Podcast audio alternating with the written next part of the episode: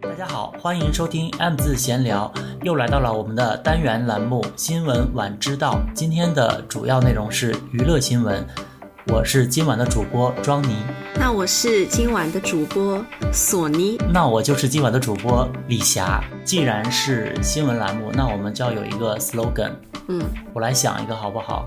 假装现场想，其实我早就想好了，叫“娱乐新闻晚知道，八卦快乐不迟到”。结果录完了这期，大家说一点也不快乐啊，只想骂你们。好啦，就是之前我们的那个新闻晚知道栏目呢，一直做的还蛮好的，虽然只有一期，但是大家的反响都还不错，所以我们想说再来一期。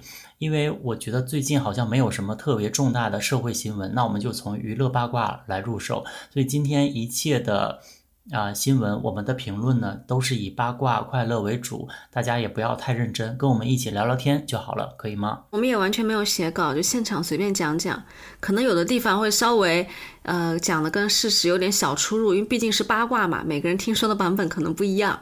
大家也是多多包涵。我直到这一期录之前，然后我还跟麋鹿说：“哎，那个谁谁谁好像不是这样，那个是营销号写的，是假的。我们要重新再，是不是要再想一想这这个说法？本来就是想说我要一个大骂，结果 哦，好吧，那小骂一下。那第一个新闻呢，是就是真的是很很晚知道了。嗯，春节档电影《热辣滚烫》上映，贾玲作为导演兼演员暴瘦一百斤，成为本片最大卖点。票房突破三十一亿，引发各界关注。有人认为电影以减肥为噱头，实属下作招数。艺术作品不在本身，而在宣传的卖点上，让电影本身成为了序，而减肥事件和各种采访成为了主体，实在可笑。而也有人认为贾玲是最成功的女导演，她的努力本身就应该被看见。商业电影为什么不能制造噱头？我们女导演还不够难吗？我们女导演在电影圈里还不够卑微吗？那我请问，李米露，您怎么看？我现在就只直接甩锅给你，因为我没有查任何资料。我也没有。不是我，我听到你讲宣传，我本来以为你是要跟我讨论这个电影。你昨天说贾玲，我还想怎么办，因为电影我都没看。我也没有看。两个连电没有贡献票房的人，然后在这里想大讲特讲，想还想博人家流量，想在最后流量的末期再蹭出一些东西，这两个人才是实属下作。我是觉得拿减肥做宣传太正常不过了吧？这个他剧里演的人不就是减肥成功吗？又不是说他戏外减肥了，他是做无关的宣传。抖音上很多博主在拍这个反讽的段子，演员表演睡觉。导演震惊了，还有之前那个爱情电影，他们的宣传就是情侣去看了，在电影院大哭，看了以后想前任了，在电影院里在电影院里蹲着哭，久久都不愿意离去，都是这样子的。对，然后大家看到这种宣传就觉得不 OK，然后也是各种嘲讽。嗯，结果贾玲真的拿这个电影本身的一个元素来宣传，被大骂。就是我看这个新闻的时候。我就想说，到底有什么好骂？就我也没有想到会有骂声，我我以为就是互联网可以说，呃，事儿事儿还挺多的，但是我没有想到事儿会多到这个地步。然后呃，我想跟大家分享一下，就是哦，这样吧，我这么说吧，就是我是虽然没有看这部电影啊，但是我也付出了惨重的代价，就是我跟我朋友因为这件事情有分歧，然后我把这个朋友拉黑了。我们俩已经认识了嗯六七年了，嗯哼，嗯。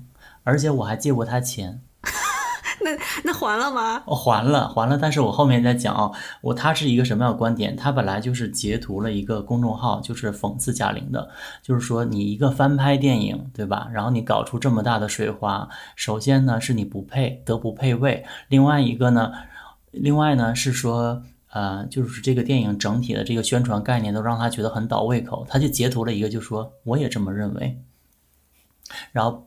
然后那个配了一个配图，就葛优说的一个什么话我忘了，反正总之呢，我就跟他说，我说现在女导演为什么不能拿她的这个减肥来宣传？很多脑导男很多男导演的这个宣传点更加的匪夷所思，我就不说谁了，两个字的男导演，韩寒呐，不是啊，吴京，对吧？你能拿这个情怀来做宣传？这么更虚无缥缈的东西，我实实在在的减了一百斤，为什么不可以宣传呢？身材拿来做宣传太适合不过了吧？封神的时候大家也是宣传啊，说质子团都练的胸很大，这就可以讲啊。那封神的电影实际上跟胸很大有什么关系啊？对啊，不说这个观点的东西好了，我就说你现在是这个宣传公司的人，你手里现在拿到的第一手资料物料只有减肥这个资讯，你告诉我你怎么办？因为因为他减肥前面有反差嘛，嗯你就不能拿这个来宣传，你不能拿像片段一样拿出来让观众哭啊什么，因为还没有上映。你在前期做宣传，你你也是工作过的人，大家想一想，你怎么宣传？你不是也得拿这个大卖特卖吗？不然呢？来这边面试网友了，就在这考考。开玩笑，后面我也会讲到一些 我做宣传职业的一些考量了。就是我对这个电影有很多想法，但是，呃，我先讲这个故事，我继续讲完。然后呢，我就说，我就说了，我说女导演的不易嘛，就就他说我可没有说性别。我我说好，那你不说性别，就是他他那他觉得我在打这个男女对立的这这个点。我说好，那我们就不说性别，我们就说说，那他拿健身减肥这个话题到底哪里有不可？然后他就说，呃，他的这个观点让我就是匪夷所思，我就没有想到六七年来我跟这样的一个人做朋友。他说他让观众以为只要努力就可以瘦一百斤。我说，哈，他说，呃，因为他有团队、有钱、有闲。你看，你一天健身好几年了，你也是不上班的人，你也没有什么效果啊。我说我自己健身没有效果，就是我懒，我爱吃，我爱躺着，我爱在那里健身的时候玩手机。我说我咎由自取。我说人家贾玲这么努力瘦下来，实打实的瘦的。我说为什么不能说？然后他又开始跟我说说误导观众什么。我说那难道马云这么有钱了，路边看到一个乞丐，在乞丐面前连便利店都不能进是吗？就是因为我有钱。所以就是这个观点，就简直就是一个地位和身份的一个，你你你要拿这个说事儿的话，其实真的就是在无理取闹了，真的是硬说了。那就比如说你赚两万的人，是不是就不能在赚两千的人面前说钱，对吧？所以我就觉得这样的一个人让我觉得匪夷所思。然后后来他就开始攻击，说我假，说我说的这些东西，我那意思我道貌岸然，然后说一套做一套。我当时我就说，我说你不要再攻击我了，我说算了，我不想讨论了。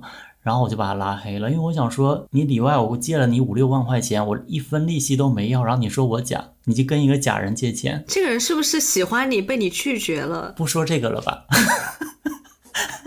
我就觉得说，我是全网大概唯一一个虽然没有贡献票房，但是因此失去一位朋友，我算是为了贾玲失去了很多。我的看法是说，这个电影现在有这样的一个声量，而且确实也是突破三十一亿嘛。我刚才说，就我觉得还是有一定的好处。嗯，如果网上的讨论只是一边倒的话，其实是没有什么太大的意思的，于宣传来说。所以我跟大家分享一下，我为什么。呃，从头到尾好像在没有在微博上跟大家分享往常热点事件，我会在微博上转发呀，然后力挺啊之类的。这件事情我没有，为什么？因为它是一个商业行为。嗯，呃，我不知道大家能不能懂我这个点哈。我不是说，因为我刚才我已经说了，我为贾玲说话失去朋友了，所以接下来我要讲一些理智一点的声音，就是我分享一个我自己的小故事。我曾经在呃呃二零一一年的时候，然后。我朋友给我介绍一个工作，当时是去诺基亚做宣传。他的宣传大概呢，就是说在网上你要替他呃做一些有声量的话题呀，然后那个时候还有贴吧呀什么这种东西，你要有一些话题的。但是我从来没有做过这种的工作。然后当时面试的人，那个老板是我朋友，是我同学的一个很好的朋友。然后他就引导我说，但我真的后来说不出来。他面试我说，我负责的是音乐板块，他知道我喜欢音乐，然后他说那好，我现在如果我想让周杰伦的这首新歌在网上有一个声量，你要怎么办？我就说说七说八，我也说不到点儿上。然后他就引导我说，他就说我要是你的话，我会在贴吧有两批小号，一方面是喜欢周杰伦的人，然后开始夸他；另一方面是讨厌他的人来骂他。然后呢，呃。一定要是喜欢他的人是少一点的，骂他的人多一点，然后喜欢他的人和有正义感的人都会过来帮你说话，就这样一吵起来，一骂起来，整个声音就大了，你这才达到了宣传的目的。妈呀，太超前了！二零一一年的时候是互联网一点零、二点零那个时代，就只有博客、什么贴吧、微博都还不怎么样的时候吧？不怎么样的，嗯，所以就是我。想说，其实这种套路已经屡见不鲜了。我还想讲一个例子，就是我跟麋鹿之前在做直播公司，呃，在做直播的时候，我们有签约直播公司，呃，然后当时的老板跟我说，说这次我们想把这个直播做大一点，你们要不要去豆瓣的某组来做一个宣传？我说怎么做宣传？这个组是什么组？因为那个组其实是专门扒网红的那种八卦的，其实就是在里面，嗯、扒各个网红的黑料，大家会一起骂或攻击这些网红。对，就这样的一个小组里面，他说我们先发帖让人骂你，然后再让人让别人夸你，然后再让再找一些水军来一起捧或者是一起骂，然后让别人来对这场直播感到好奇。他其实就是骂你，但是骂的时候同时会说好啊，他们几号要直播了，两个人都长得很丑，照片都去截他们丑图。但其实就是通过这样的方式让大家知道有这个直播，有直播里有什么品。比如说他骂你骂的很很很攻击你的外貌，但是他说，哎，这个直播间里今天有这个品，好像蛮便宜的，没有在别的直播间出现过，就是他们的一个方式。他们也明确的告诉我们，之前已经有很多网红和博主在这个组里做过这样的营销。我想在这个小组的人，我想跟你说，你被利用的时候，可能你都不知道。但是我们当下就立刻就拒绝，因为我们是 怕我们自己破防。对，我说我玻璃心，我接受不了。说实话，我当时我和庄妮两个人，我们听说有这样的营销方式的时候，我们惊呆了。因为我我我们俩都是那种被人说一下还是会挺难过的。我没想到早就已经有网红操控玩转了这个组，就是雇人骂自己，然后给自己赚流量了。就是连网红都做到这个地步，大家想想看，其实明星他能走走到哪步？你知道还有明星那种，我也是今天才知道的，明星是有那种呃，他不是有路透照片吗？嗯，然后底下会有那个水印，就是说是在外网，然后呃那些记者拍到的生图都是修过的，就是你只要花几百万，他承包你一年，然后就是所有团队的人夸夸快速修你这些图，然后夸全网就开始放。就是所有的东西其实都是有套路的，但是我不能就是说这些都放在这部电影上了，就只是我是觉得这个社会有它运作的商业规则，不要太认真，像我一样失去了一个朋友。反正总而言之呢，我想给大家举这个例子，也不是说贾玲这件事就一定是这样的，但是呢，我因为我已经是一个快六十的人，我就没有特别。就是有那种义愤填膺、膺填膺的心情。虽然我们看我也是跟朋友撕破脸啊什么的，但我不想在网上再说一些引导的话呀、然后让大家吵架或者怎么样。所以我觉得，嗯，我我比较理智的看待这件事吧。但是同时我在心底，我觉得我没有在说这个理智的东西的时候，是因为我本着支持贾玲的一个心态，因为我我很喜欢她。他的那个第一部电影我是有去支持他的，然后第二部电影是因为我实在是太忙，我就没有去看。总而言之，我觉得这件事如果是本着骂他的角度来看的话，我不太懂这类人，而且给他打低分的好像都是虎扑的，嗯，我就不说别的了。我也很喜欢他，我是在看《百变大咖秀》的时候，我就挺喜欢他的。然后我看他拍这个电影，虽然我没有看电影本身啊，但是宣传的物料咱们都或多或少能刷到很多。我发现他以前不管在哪里出现，就真的是一个搞笑的形象。我也没有想到他是能做导演，但是我就最近看到他跟那个陈鲁豫的访谈。他就说，他其实是知道自己有才华的，但是他以前别人说有，他也是否认，但他现在就比较有自信了。你有看过他以前的一些采访吗？那个反应能力，嗯，聪明人，那个幽默感，绝对不是，对，是非常聪明，然后又很有内涵的人才能有这个反应的。所以我说他是真的是在很聪明的在赚钱。嗯，然后后来呢，这个骂声从他这个减一百斤的话题转变为这些人开开始骂什么，说贾玲看起来没有以前快乐了，笑的没有那么高兴了，就是没有以前搞笑了，就说话眼神里没有光了。我真的想说，停止这一切吧。如果我瘦了一百斤，我肯定都已经脱光了，在网上噼里啪啦发了多少照片，我拍成纪录片，我跟大家就想说，如果想看我瘦一百斤的话，门票一百。我想说，就是人吧，其实是在各种人格里穿梭的。而且大家有没有注意到，就比如说自己穿一件晚礼服好了，你好像自然而然的就是想把挺胸收腹，对不对？人是有这个服装语言的，何况胖瘦身材语言。所以我觉得其实无可厚非。而且后来你可以看出，就是他一开始的一些采访，他有一些胆怯的，然后他有一些没有自信的。但是后来我觉得他跑的首映多了以后，那个爽朗劲儿、幽默感就又回来了。所以我觉得他慢慢在适应自己的新的这个所谓的身份，身份打引号。所以我觉得没有什么好挑剔的，就是一件很好的事。当然，很很多人说，那难道瘦了才有机会被看见，瘦了才能做来宣传吗？那我觉得你其实就是在把贾玲以前的作为。和他的作品，还有他的那些所谓的优点，你都给打消掉了。那他以前算什么，对吧？所以其实都是互相矛盾的。因为我看有很多人在那边说什么，哎呀，给我一亿，我也能瘦。我觉得这话讲的真的就很好笑。他减肥前他也不知道能有啊。而且我说实话哦，他这个是拍电影赚钱嘛，又不是说有人给他一让他减肥。他想赚一亿，他也不用靠减肥。他的第一部电影《你好，李焕英》是母亲主题的。实际上，我觉得贺岁档特别适合这种主题。他今年如果再拍一部这种，大家也肯定是买单的。你贺岁档跟妈妈一起去看一个讲母爱的电影，多好的！但是他都换这个题材，就很辛苦哎。所以我觉得大家就不用这样想了。其实能这样想的人，给你一亿，你真的还不一定说是能瘦。我说实话，我受不了。虽然是有团队，然后又有说他打这个药那个药，或者是。哇，你知道每天饿肚子有多难呢？所有人都知道自己，比如说我我自己好了，我自己瘦二十斤，肯定上镜更漂亮啊！我不知道吗？就是网友如果攻击我丑的时候，我也知道我瘦下来就可以少了很多这种攻击，但我就是没有做到呀。我有一个很好的一个目标在前面，我就是达不到，就是懒嘛。平时就是想躺着，就是想吃零食啊。对啊，这种惰性很难克服的。他用一年的时间能瘦成这样，真的非常非常牛逼，而且都是肌肉量，他不是纯瘦。因为最近谁也瘦了呢？马 Q 也瘦了，就是瘦的没有那么健康，就没那么好看。像贾玲这样又要运动，又要有拳击手的样子，又要不吃，很难很难。他同时还拍了一个电影出来。一般减肥的时候，你减这么多，你心情是很低落，而且也大脑也感觉变转的很慢，思考不了什么事情，所以就有那种专职的全职减肥营嘛，你就进去只做减肥这一件事情。但他却同时做那么多件事，真的蛮厉害的。所以我觉得抹杀别人的努力其实是挺，我觉得是不善良的一个举动了。说实话。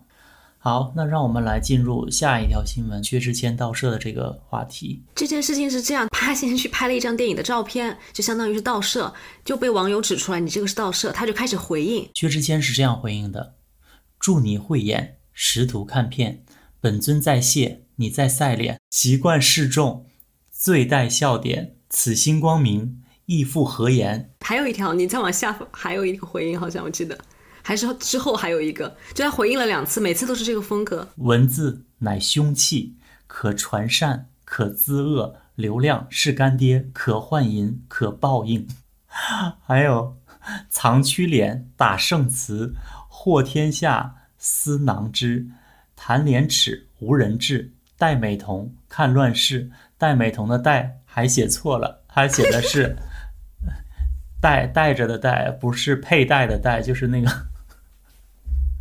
然后破折号薛随笔，有点不敢评论了，我怕粉丝真的狂骂我。但是我看下来真的忍不住笑。嗯，这段文字真的让我想到了薛之谦，其实到了一个中年男人的年纪了，就这些文字特别像朋友圈里那些中年男人发出来的。就要要写点小诗，削随笔，你就好好写字嘛，不行，一定要写成这种形式。我还蛮感慨的，因为薛之谦出道也是我们这代人看着的，他可是在一个潮流的选秀节目。你想我行我秀，你现在听到这两个字，你可能觉得土土的，但当年我行我秀，就行和秀这两个字是蛮潮的两个字。我记得是湖南卫视办那个快乐女生超级男生，是快乐男生快乐女生。然后东方卫视也想跟他 PK，这个时候好像听说是龙丹妮带着团队出走湖南卫视，就来东方卫视办了。那你想上海，他对比湖南，哎，他可能要凸显自己的潮，所以这个节目也是做的比较时尚。他是在一个潮人节目里出道的，现在竟然写这种字，就是我是觉得啦，盗摄没有想到在今天。一个违法行为要拿出来讨论对与错，我只是没想到是到了这一步，我觉得还有点可怕。就是一个有明确条文规定的东西，还是会有人觉得说也没有错啊，作为宣传手段又怎么样什么什么的。还有人说韩寒都不回应，韩寒一说以前是公知，你经常针砭时弊，你这都不来说出来说句话，人家是导演，人家赚着钱呢。我觉得说太多也没有什么意义，因为在我自己看来，讨论它是一种。让我很无语的东西。嗯，他薛之谦这样子，其实他这是一个他个人的行为，但是我是没想到这件事里竟然还有那种算是比较权威性质的媒体出来给他说盗摄其实是不违法的，就是他那个措辞让我看到会有一点好像在替他澄清的意思呢。我想说你这个还值得讲。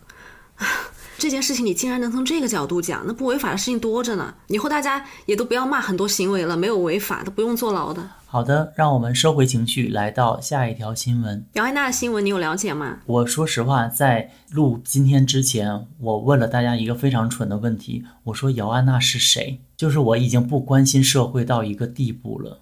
你下岗吧，你李霞不会不知道姚安娜是谁？我李霞干到今天这个位置。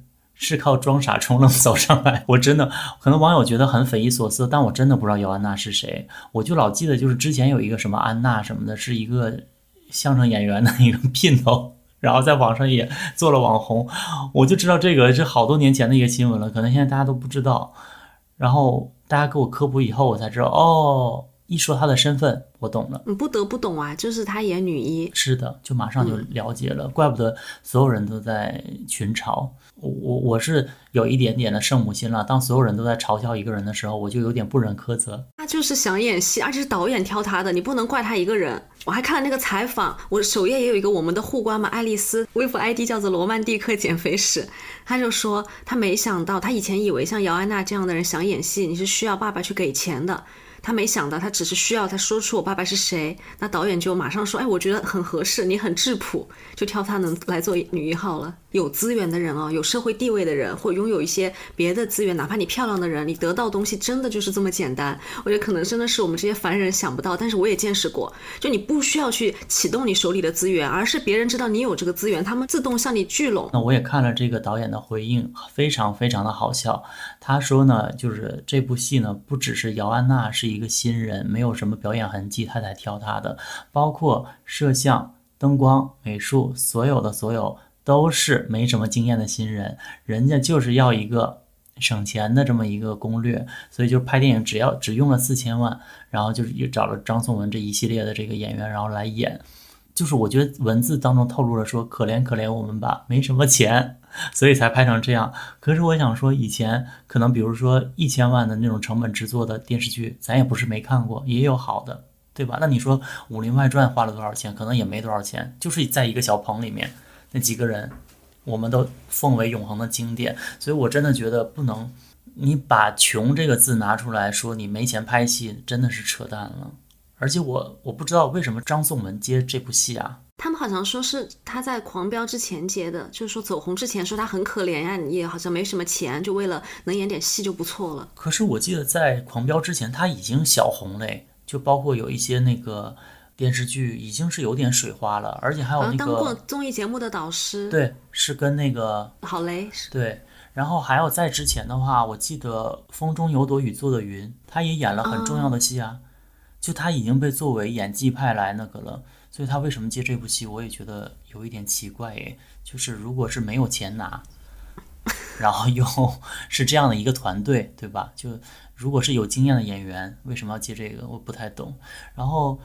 姚安娜这件事情，我觉得我没有太多的评价，因为我确实不认识这个人。但我可以跟大家分享我又一个小故事。本人的职业生涯非常的精彩，就是我也演过戏，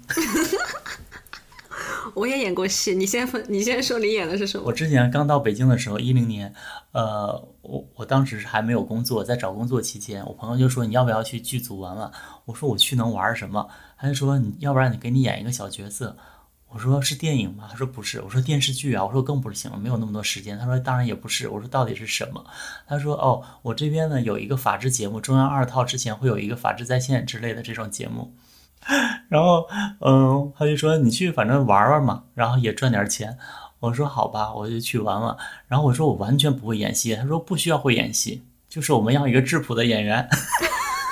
然后我就去了，我去演一个什么呢？我觉得大家听了以后肯定会笑数。我演一个呃，就是男主不是我哈，男主我借了男主多少钱，然后我不还的这么一个角色，一个混混，一个流氓。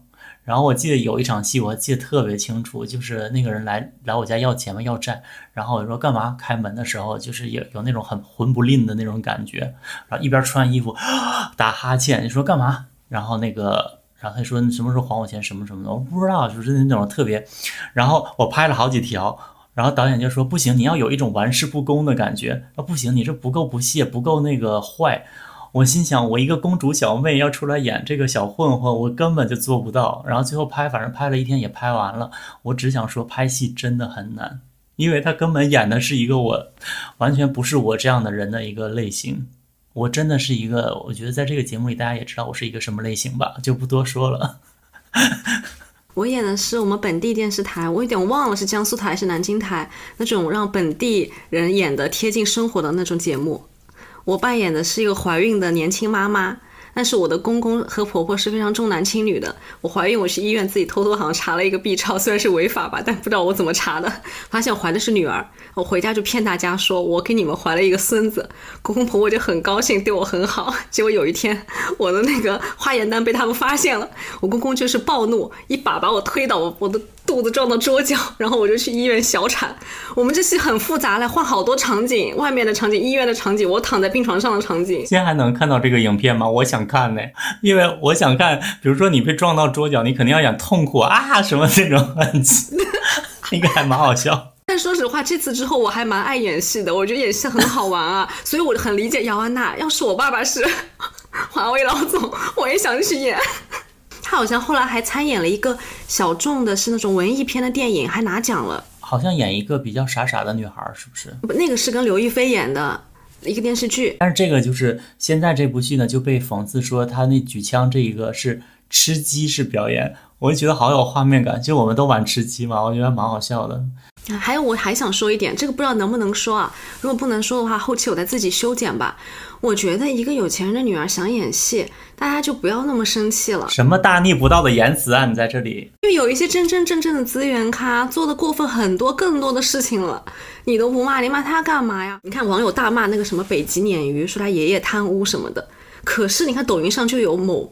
那种名媛，大家就说哇，真正的名媛，什么七岁怎么坐私人飞机出国，怎么怎样怎样怎样，底下人就崇拜说这才是真名媛。那什么意思？原来是用的是谁的钱呢？对呀。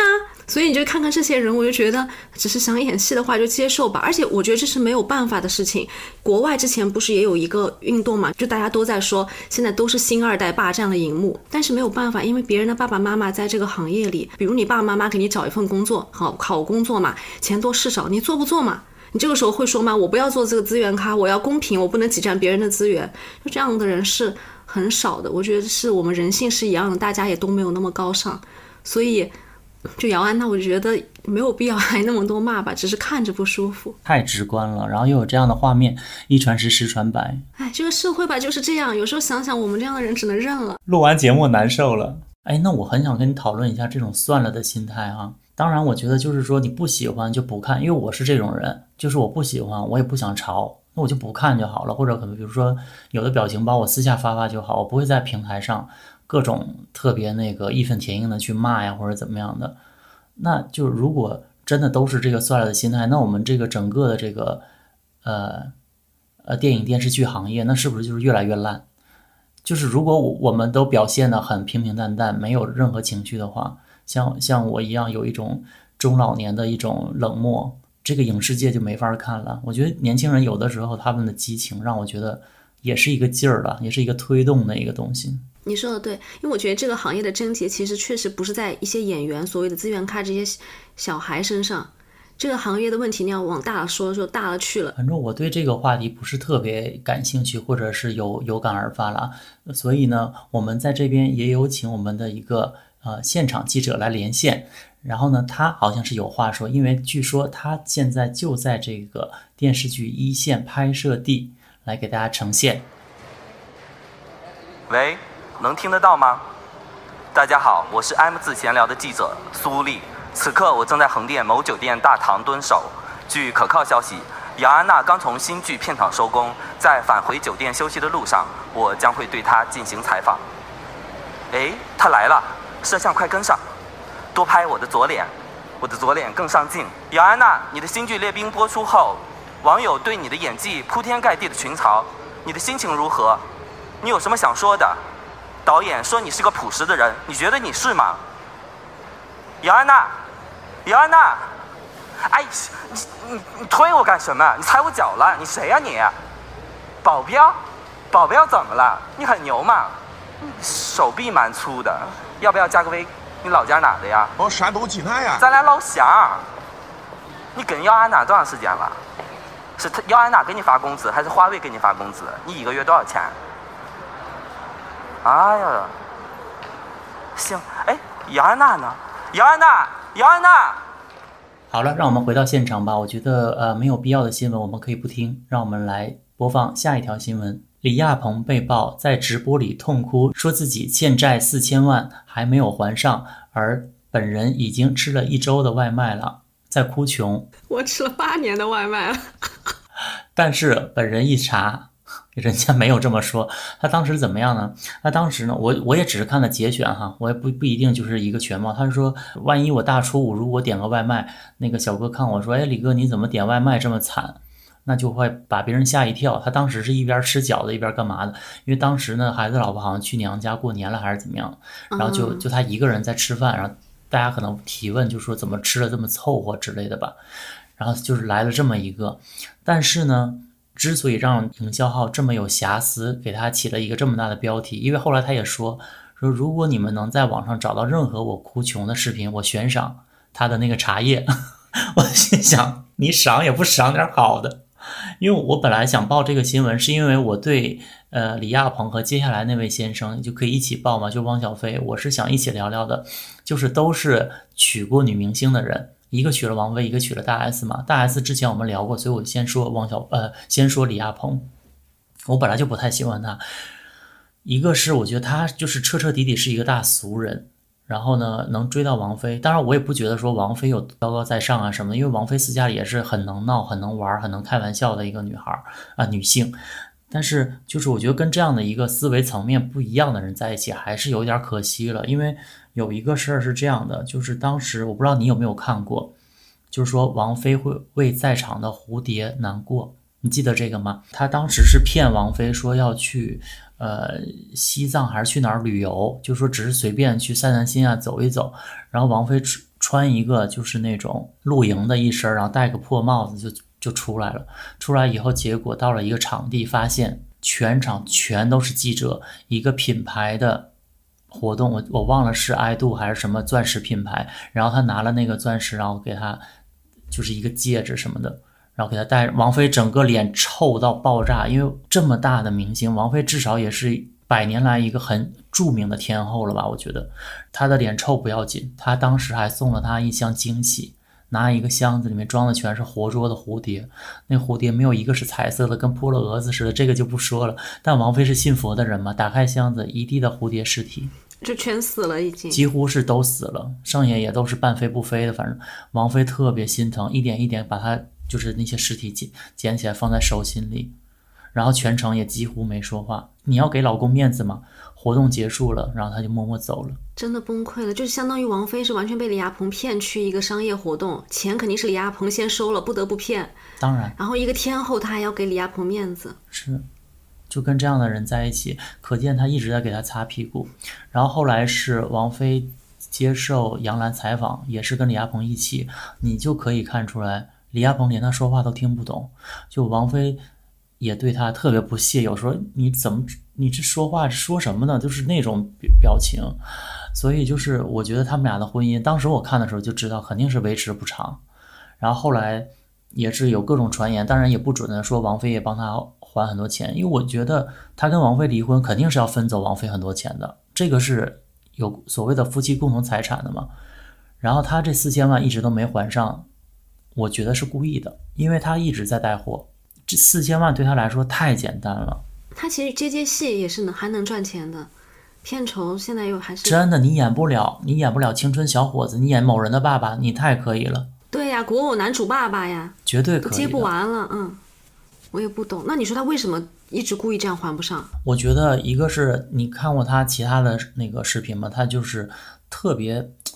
一本正经和一身正气的说自己虽然欠债，但还是仍对仍努力在还，就是把自己哎，你一个欠债人说的特别高阶，然后把自己说的特别正气。我想说，被你欠钱的那些人，他看了这个直播怎么想啊？我他妈是借你钱让你在这立人设的吗？之前也做过一些什么婚纱，反正就是结婚这些咨询的一些公司啊什么的，全都做什么赔什么。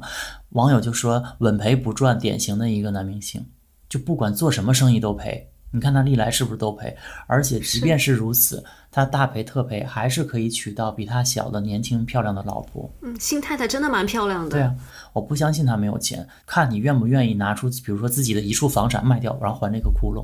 我还有一个问题，嗯，那我又想问了，李亚鹏如果我没有记错的话，他的历任女友好像就是瞿颖、周迅。你记不记得他当时怎么追王菲的？一天一百多条短信，夸夸发笑话，情绪价值会给到多少？你想一想。哎，你别说，可能有的人会觉得说发那种冷笑话有什么好看，但是王菲她是个天后，男人看见她不敢这样追，就可能望而却步了。而且她的形象在那里，可能很多直男就会想说，哎天哪，她好高冷，我配不上她，我不敢跟她开玩笑讲那样的话。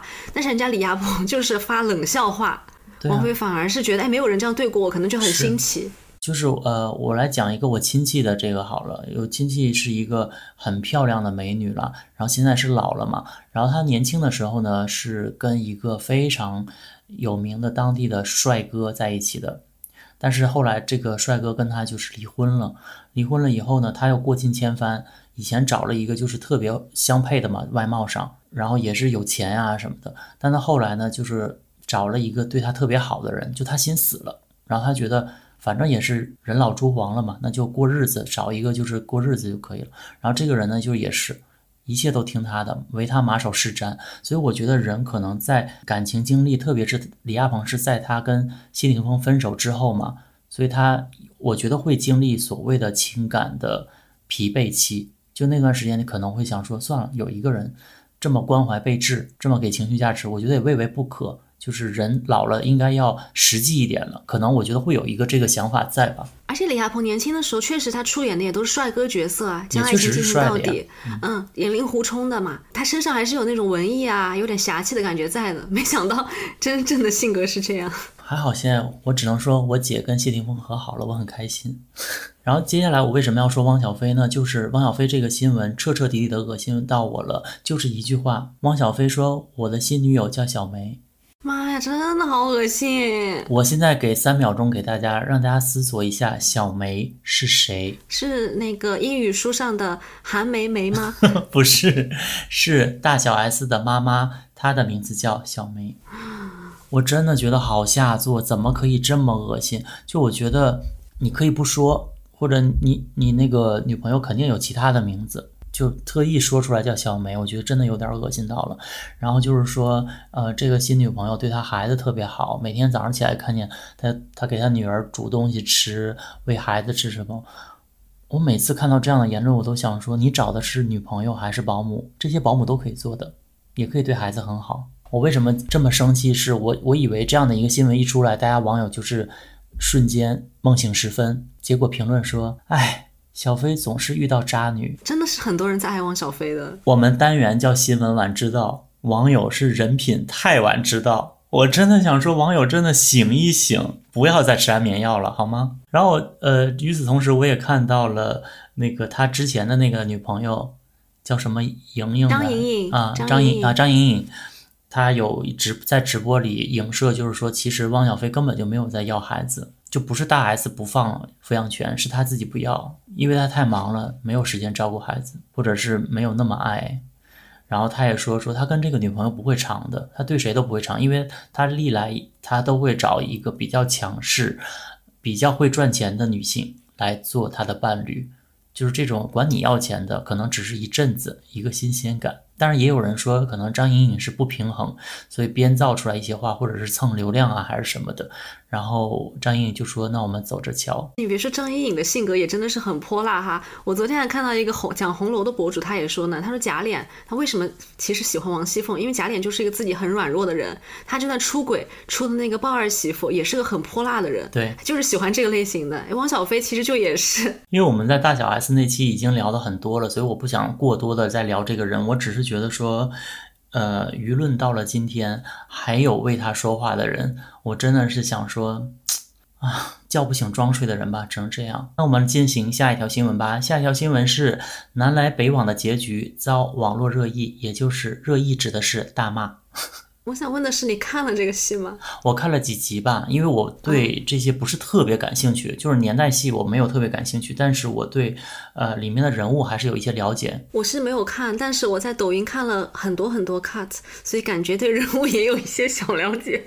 天哪，我们两个主播太不称职，就这今天的所有东西我们都没看过，在这夸夸其谈。对，就是，但是也希望大家从侧面可以想一下，没有看过我们都能说这么多。我们看过了会是什么样？我不敢想象。南来北往的这个结尾呢，就主要集中在骂声一片，是说片中姚玉玲的这个结尾呢，是说她呃老公被抓了以后就非常整个外形也是又老又垮，然后开始做一些非常卑微的工作，就反正就是很凄惨嘛。对于这个男编剧的编剧结尾，他演的这个角色呢，年轻时候很爱漂亮，然后好像就是跟比较没有钱的呃男朋友分手了。找了一个很有钱的人，然后这很有钱的人最后发现是犯法坐牢了。最后呢，他的结尾就是她因为老公坐牢了，你自己也没钱了嘛，穿的也脏脏的，脸上也脏脏的，在那卖烧烤。结果这时候碰到哎以前的男朋友带着个年轻漂亮的小女友来买烧烤。哎呦我的天哪！就是因为我们节目林碧炫也是编剧，所以他就说说这种过时的老老头写东西就是会这样，就他以为女妖精最后就是要给他整治到最底层。观众才会觉得爽，但是不好意思，现在已经二零二四年了，大家看到这种结局，不但不买账，只会觉得你有毛病。而且我是觉得，就是我们不考虑说观众接不接受，或者是年不年代的问题，咱就是说这个人物性格好了。因为我也是写小说的人，姜妍演的这个角色呢，她以前我说简单点啊，可能概括的不是那么。太笼统可能有一点偏颇，但就是可以简单来说，他是有一点爱慕虚荣的嘛。就是他之前有一段戏是男主就是工作可能有一些变动，他就立即跟他分手了。他怕他不是做这个比较赚钱的行业的，然后他就马上动摇了。反正就是这样一个很观察身边所有的动态，然后能让自己生活变得更好的人。我觉得他即便是被打击到了，他也可以爬起来，或者是即便是在里面他也被抓进去坐牢了。他也依然出来，不可能是不识到自己的一个人，就是没有人说哦，我被打压了以后我就不活着了。基本上这种人的性格是不可能这样转变的，除非他比如说他断了一条腿，或者他毁容了，我觉得那有可能是说他有一个心理上的转变。但是他只是坐了几年牢，或者是老公坐了几年牢，真的不可能这样，这个是不合逻辑的。对，所以你想把这个这种角色来塑造成。在男性的眼中，就是说，哎呦，老子有钱了，可以再重新再俯视你了，真的太可笑了。男编剧啊，再有才华的男剧作家，你还是忍不住要有这个心理。其实这个心理是什么呢？就是一个男的说，好啊，你以前看不起我，现在你后悔了吧？你当年就是应该慧眼识珠，看出来我未来前途无量的。但是我想说的是啊，女性的心理是，你就算有钱回来了，绝对也不会这样想你，他只会为钱后悔。他就算会后悔，他也只会为钱后悔。更何况，大部分时间就是看不上你这个人，跟你有没有钱都不见得有关系。而且他这个角色是享受过荣华富贵的，是是。他这个进去了的前夫是很有钱的，看到了给他买房买香奈儿。对，然后你还记不记得有一个？我觉得有一个影视作品也很好笑，它其实就是一个把男性和女性心理的不同体现的淋漓尽致，《欲望都市》。你记不记得 Carrie 有一任男朋友也是跟他一样是男作家，然后当时他们因为一个皮皮套。对吧？就是绑头发那个皮套，他记得他就说你这本书太棒了，但是他只有一个点，就说那个男人写的不对。他说 New Yorker 不可能戴那个扎头发的那个皮套，然后那个男的就是立马变脸，就是不可能。然后他就跟他在大街上，就最后就找到一个女的，就是说说你看纽约还是有人扎头发的。然后他就 Carrie 就很笃定，就跟他拍拍那个女生说，哎，请问你是来自纽约的吗？然后那个。女生就特别开心，跟自己老公说：“哇，他以为我是纽约来的，我是纽约来的，就是觉得自己特别洋气嘛，就很开心。”然后 Carrie 就很看着他耸耸肩，那个男的马上就生气了。男性看女性真的就是不太一样的视角了。这个戏里我还看了一个 cut，我也想说一下哈，就是这个姚玉玲，她年轻时候怎么跟那个男朋友分手的，可能有些导火索嘛。我看了一个片段，就是她又开开心心的去买衣服了，好像当年还是要用布票去买。这个男男生问他：“你又去买衣服了？你钱都花去买衣服了，你吃饭怎么办？”他就说：“你我们俩在谈恋爱呢，你干嘛管我买衣服啊？”这这个男这个男生就说：“可是因为我们俩在一起吃饭玩呀什么都是我花的钱，所以相当于你自己钱省下来了就买衣服了，相当于你也是花了我的钱去买衣服。就他跟这样一个男的分手 也也可以吧？我是觉得。”，嗯不过这个片段我就是还想讲讲一句啊，就是其实有时候年轻女性你择偶的时候，你也不要太受网上的一种声音影响。就这个事情，我觉得其实是稍微有待商榷的。放在我们现实生活里，就是一个男生呢，他如果跟你在一起的时候，他想省钱，就想为你们俩共同省钱，我觉得有不不是一定的不好。因为有些人他花花花，他自己没什么钱，他还花花花，他不储蓄，他可能就只想了当下。我是觉得，但想跟你长久的人，他有时候反而会说，那我们要为未来稍微存一存，因为你也没钱，他也没钱，那确实没办法嘛。就就是因为他不，因为生活不是影视剧，就人能在里面动不动就赚大钱的，我们生活中赚大钱的机会其实很小，我们普通人 就是还是要储蓄一下。对不起，真的不是媚男发言，我就是。节目又开始从娱乐新闻回到了一个心灵辅导上，忍不住想要输出一些感情的感想。我们还是回到这部剧本身吧，就是我希望我们。嗯，现在的编剧和影视作品呢，可以多看看看大众的心理。就是姜妍演的这个角色，呃，我说难听点了，好吃懒做，爱慕虚荣。呃，想不劳而获，每一个人都是这样的人。你想写我们这种人，最后结局不好，不好意思，你只会被骂。可能因为这个戏是在央视播的，人家不是给我们看的，所以他就是迎合那些人。说这个社会可能现在真的蛮割裂的啊，好吃懒做啊，爱慕虚荣，在我们这里好像不是一个缺点。不是贬义词，不是贬义词。那我们稍微讲一个新一点的吧，我讲的这些新闻太久了，一个月了。喜欢这种晚知道的感觉，我们整个节目想呈现呈现过来的就是一种复古，一种做旧感。就现在买衣服都要那种做旧、破破烂烂的。巴黎世家一个做旧的鞋卖八千九呢，九千八呢。不知道大家喜欢这个形式吗？虽然在其中我们也输出了一些我们并不熟知的东西，但仍然希望可以博得大家的喜爱，因为我们的初衷是希望把。这个快乐送给大家，正所谓娱乐新闻晚知道，八卦快乐不迟到。让我们下一期节目再见喽，拜拜。